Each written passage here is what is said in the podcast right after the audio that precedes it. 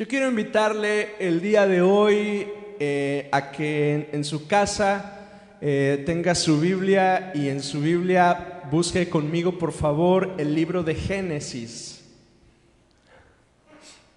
Hoy vamos a, a leer un pasaje que usted conoce, que se encuentra en Génesis capítulo 15. Y quiero em, tomar unos minutos para recapitular un poco de lo que compartí con usted la semana pasada.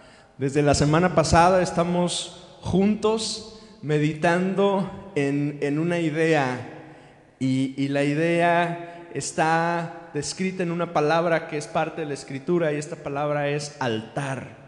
Hemos estado juntos em, meditando respecto de estos lugares, estos montículos de piedra, estas construcciones elevadas que en los tiempos bíblicos se utilizaban para celebrar ritos religiosos y sacrificios.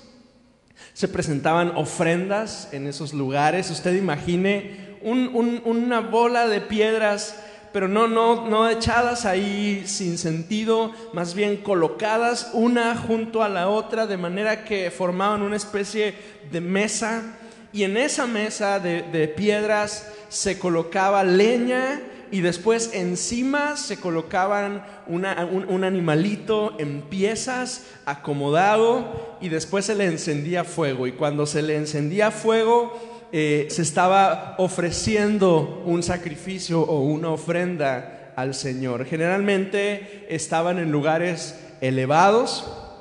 Em, y en la era de la iglesia se le llama así altar a la mesa donde se celebra la comunión. Eh, esta es una postura cristiana, yo se lo compartí la semana pasada, aunque la idea es principalmente católica, pero está en común. Nosotros los evangélicos no le llamamos tanto altar, más bien le llamamos mesa del Señor o la mesa de la Santa Comunión, pero es más o menos es el equivalente. Los altares no son significativos solo por ser un lugar sacrificial, sino son memoriales de el encuentro con Dios y a menudo los altares tienen nombres muy particulares que son significativos de ese encuentro que ese hombre o esa mujer tuvieron con Dios en ese lugar. Así, un altar es un lugar de sacrificio, pero también es un lugar de transformación. A menudo los altares representan puntos de definición en la vida de los hombres y las mujeres de Dios. Un altar además es uno de los lugares más difíciles de entender porque casi siempre representan una crisis para la persona que está presentando su ofrenda.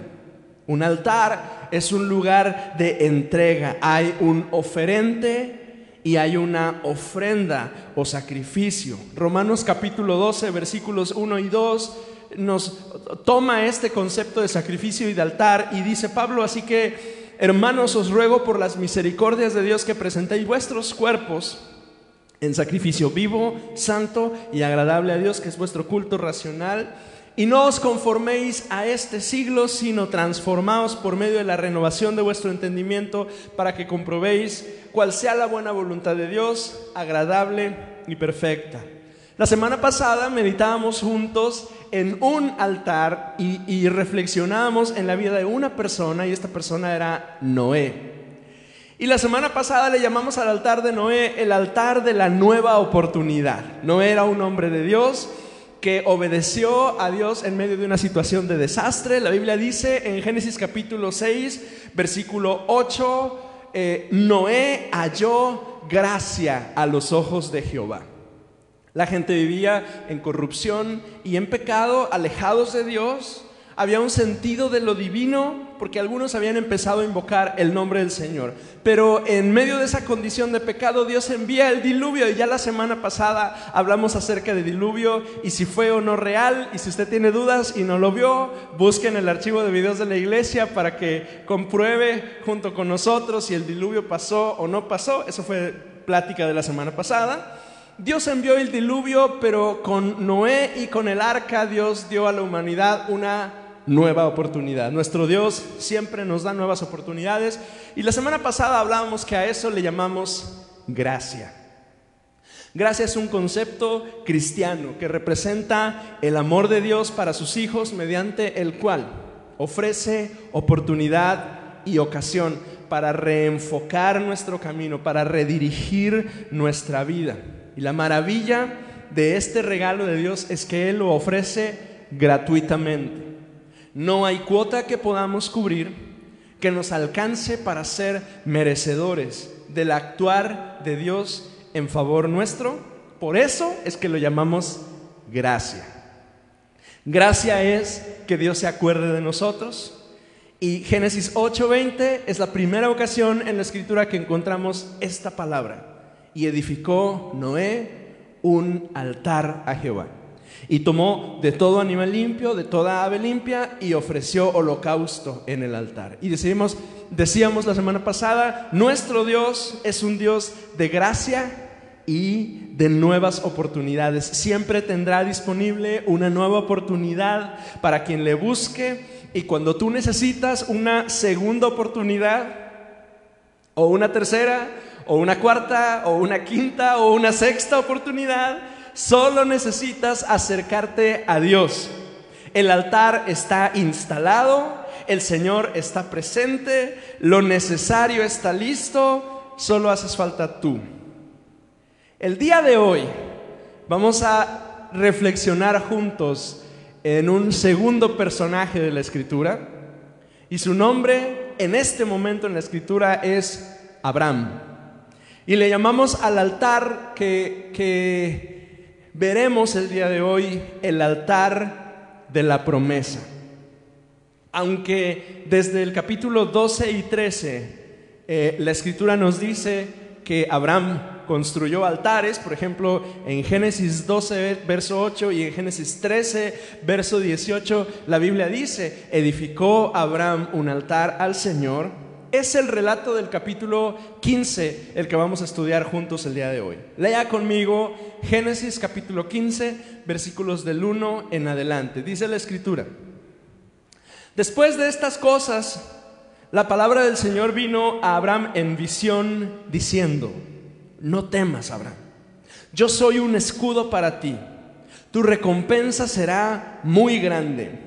Y Abraham dijo, oh Señor Dios, ¿qué me darás?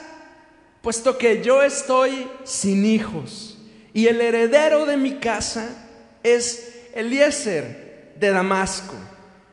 Dijo además Abraham, he aquí, no me has dado descendencia y uno nacido en mi casa es mi heredero. Hemos hablado de altares, pero hoy quiero introducir un concepto nuevo a esta serie y este concepto es la palabra pacto. Pacto eh, representa el equivalente en nuestros tiempos a un contrato o un compromiso.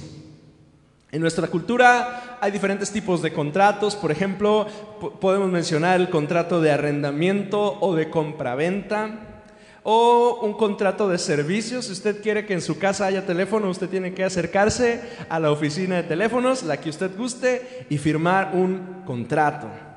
Para electricidad, para agua, para teléfono, para celular, para gas entubado, etc. ¿no? Hay, hay contratos de trabajo. Cuando usted se presenta por primera vez a un lugar donde usted desea trabajar, le dicen, firma tu contrato. Además, por ejemplo, en, en la ley civil, lo que una pareja firma cuando deciden casarse es justamente un contrato de matrimonio. Todos los contratos implican un compromiso mutuo entre los contratantes, quiere decir eh, eh, que para poder eh, llegar a ese acuerdo se requiere de definir cláusulas, a menudo se exige la presencia de testigos y probablemente de prendas o de garantías para el cumplimiento de este contrato. Una parte ofrecerá un servicio y a cambio la otra va a ofrecer un pago, un trabajo o un esfuerzo. Aquí, en Génesis 15, tenemos a dos personas que están a punto de hacer un contrato o, en, palabras apropiadas para la escritura, están a punto de hacer un pacto. Quiero explicarle algunos detalles sobre este pasaje.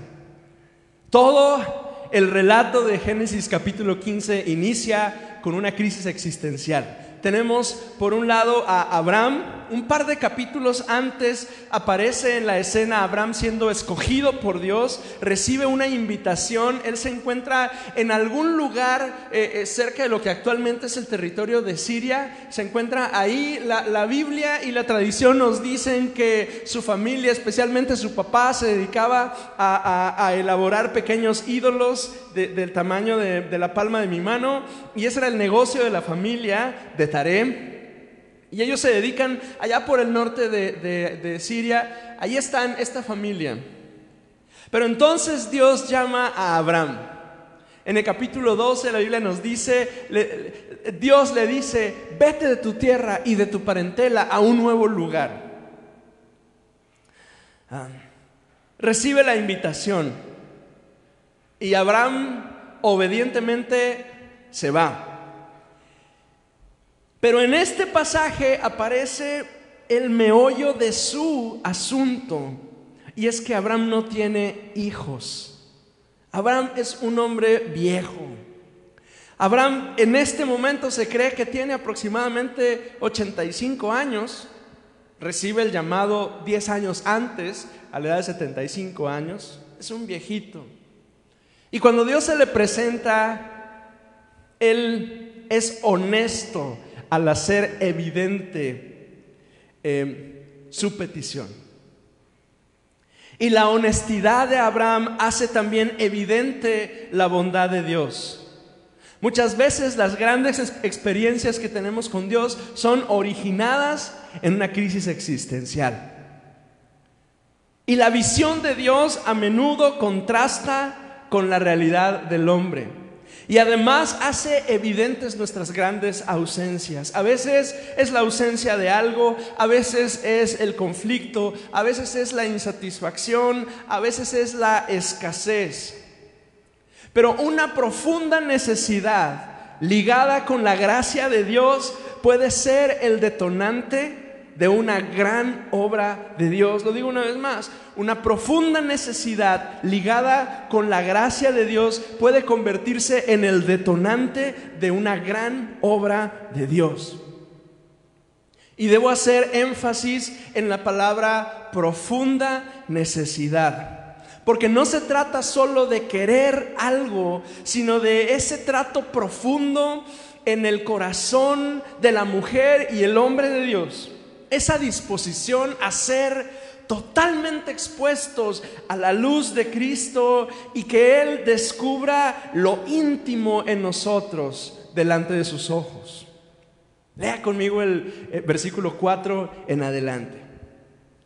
Dice, pero he aquí que la palabra del Señor vino a él diciendo, tu heredero no será este, sino uno que saldrá de tus entrañas él será tu heredero. Y, la escena está padrísima porque dice, lo llevó fuera. Eso quiere decir que estaba adentro. Lo llevó fuera y le dijo, mira al cielo y cuenta las estrellas. Si te es posible contarlas. Y le dijo, así será tu descendencia. Y Abraham creyó en el Señor y él se lo reconoció por justicia. Observa el detalle, Dios lo llevó fuera. Así inicia Dios su respuesta con nosotros. Dios nos lleva afuera, nos saca de la tienda y nos muestra un atisbo, un vistazo de sus planes. Y me gusta mucho cómo Dios trata con nosotros porque Dios no nos muestra tanto como para envanecernos, ni tampoco como para dudar, sino lo suficiente para creer. Dios hace que Abraham mire al cielo y lo pone a contar estrellitas. Es un ejercicio que mi esposa y yo hemos hecho con mis hijos y me encanta ver a mis hijos inocentes brincando, tratando de alcanzar la luna.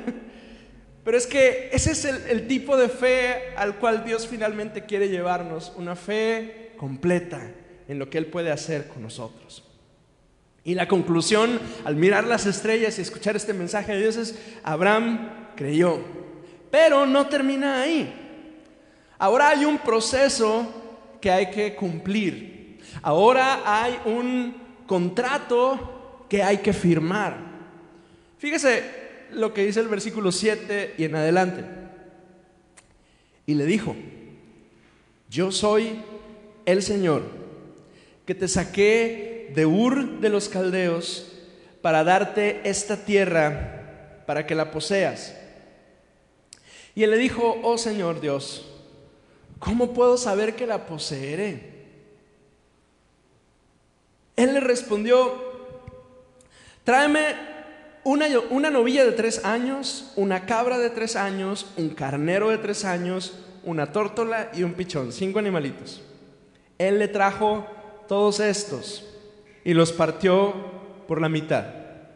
Y puso cada mitad una enfrente de la otra, mas no partió las aves, y las aves de rapiña eh, descendían sobre los animales sacrificados, pero Abraham los ahuyentaba. Verso 12. Y sucedió que a la puesta del sol un profundo sueño cayó sobre Abraham. Y he aquí que el terror de una gran oscuridad cayó sobre él y dijo Dios a Abraham, ten por cierto que tus descendientes serán extranjeros en una tierra que no es suya, donde serán esclavizados y oprimidos cuatrocientos años. Mas yo también juzgaré a la nación a la cual servirán y después saldrán de allí con grandes riquezas.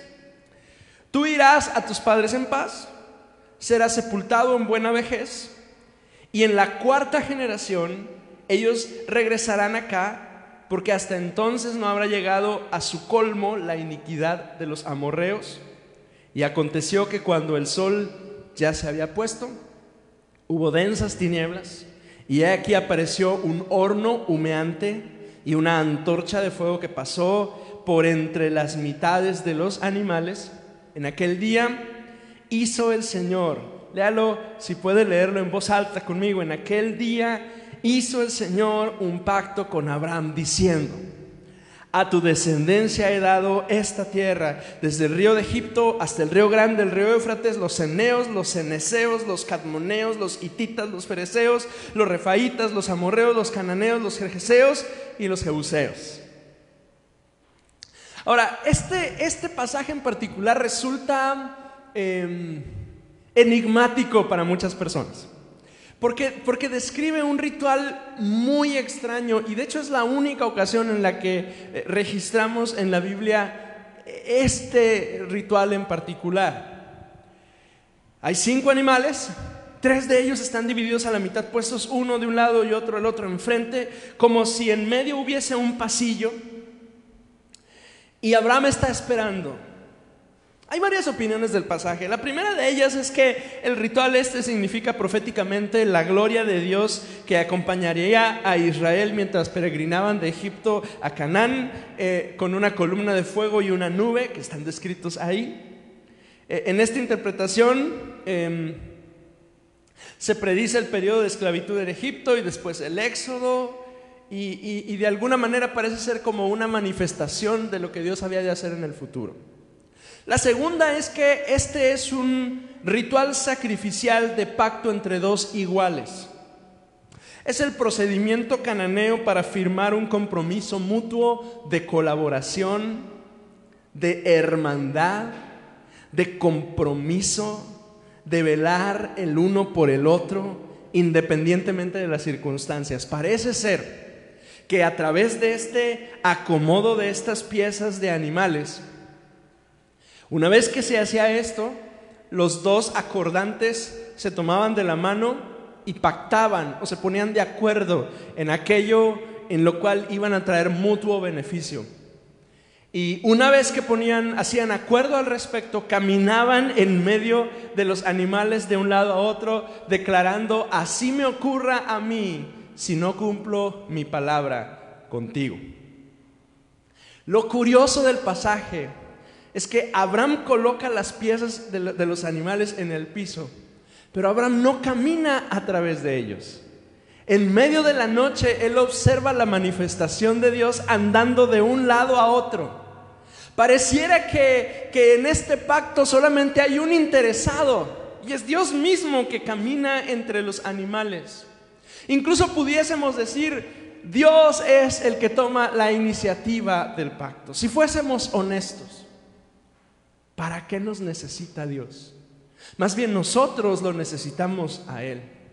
Y sin embargo, cuando se trata de compromiso y de pacto, es Dios el primero, es Dios el del primer paso, es Dios el de la iniciativa y el que nos dice, yo me pongo por ti.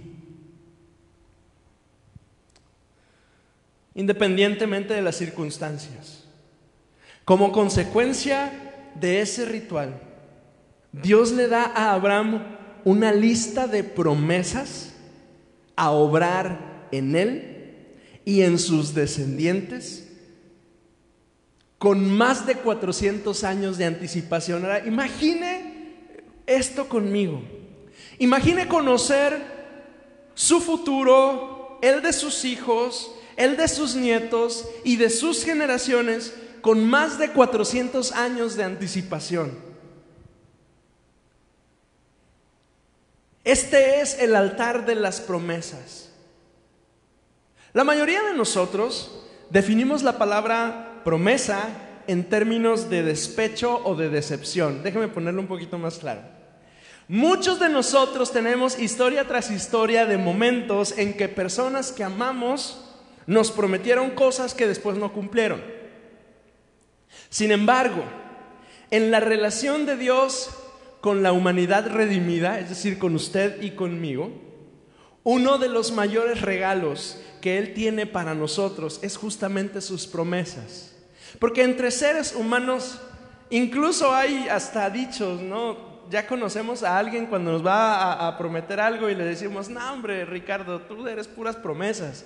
Y, lo que estamos diciendo, no es que Ricardo sea así, pero lo usamos de ejemplo. Lo que estamos diciendo es que Em, a menudo nos sentimos decepcionados de la gente y cuando alguien nos promete algo tenemos una actitud escéptica, de rechazo, de duda si realmente responderá o no. Nos han decepcionado y hemos decepcionado a otros de la misma forma. Pero con Dios es distinto.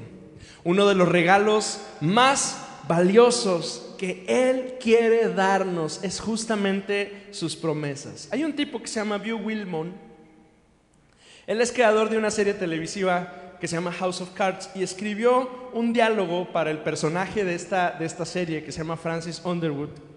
Eh, él está hablando, hay un diálogo entre él y, una política que le habían prometido un puesto político que finalmente no le cumplen. Le prometieron que él iba a ser secretario de Estado y justo antes de, de convertirse en presidente le dicen, no vas a ser secretario de Estado, vamos a poner a alguien más. Y hay una línea que recordé al preparar este mensaje y es, la naturaleza de las promesas es que están exentas a las circunstancias cambiantes. Y estas líneas hoy resuenan en mi mente. La naturaleza de las promesas es que son exentas de las circunstancias cambiantes. Es que nuestro Dios, eh, inmutable, sabio, todopoderoso, es superior a las circunstancias. Por lo tanto, tú y yo podemos confiar en Él y en sus promesas. Cuando Dios se presenta con Abraham, justamente ese es el regalo que tiene para él. Le otorga promesas, promesas para él, para su hijo, a quien aún no conoce, quien es prácticamente imposible que nazca, es un viejito de 85 años. Pero además le da promesas para él, para su hijo, para sus nietos, para sus descendientes. Este lugar de encuentro entre Abraham y Dios es el altar de las promesas. Cuando hacemos pacto con Dios, Él nos da promesas que permanecen. Y probablemente tú hoy estás pasando por una crisis existencial, estás enfrentando eh, temor a lo que vendrá o a lo que esperabas y no llega. Yo quiero invitarte el día de hoy a que vengas al altar del pacto y de la promesa para encontrarte con tu Dios. Ahora, si tú vienes al altar de las promesas de Dios, yo no puedo garantizarte de que lo que tú esperas llegará. Pero sí puedo decirte que un encuentro con Dios en el altar de las promesas redefinirá tu visión, levantará tu cabeza y te dará un atisbo, un vistazo de sus planes para ti. Porque los planes de Dios son mejores, sus promesas son mejores, su visión es mejor, pero para recibirla yo necesito hacer un pacto con mi Dios. Dios está a la mesa, está listo, con un contrato listo para que tú y yo lo firmemos, con un pacto listo para que tú y yo nos acerquemos delante de Él y entremos en acuerdo con Él. Y la pregunta el día de hoy es, ¿vendrás al encuentro con tu Dios?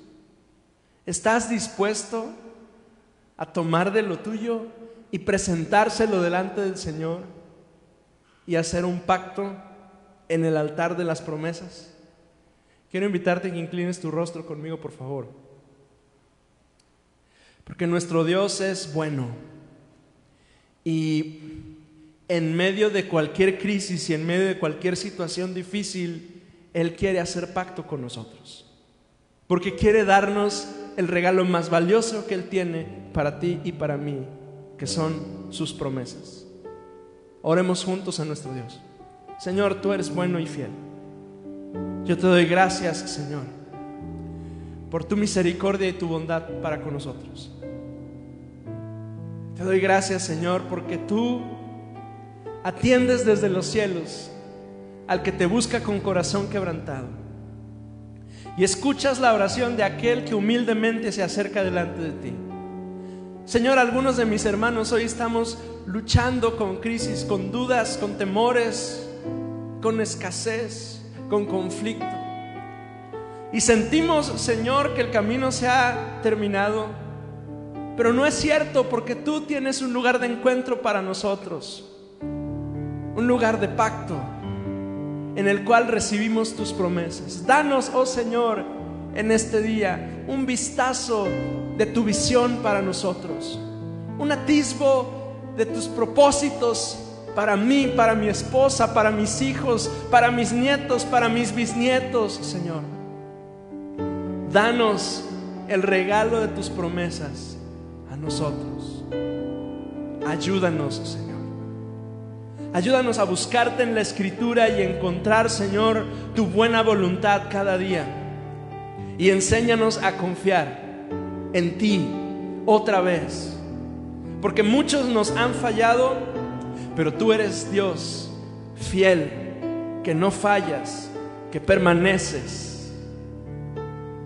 Dios de pactos, que guardas tus promesas, que cumples tu palabra, que guías mi destino, Dios de pactos, confío en tus promesas, descanso en tu palabra por tu gracia estoy aquí.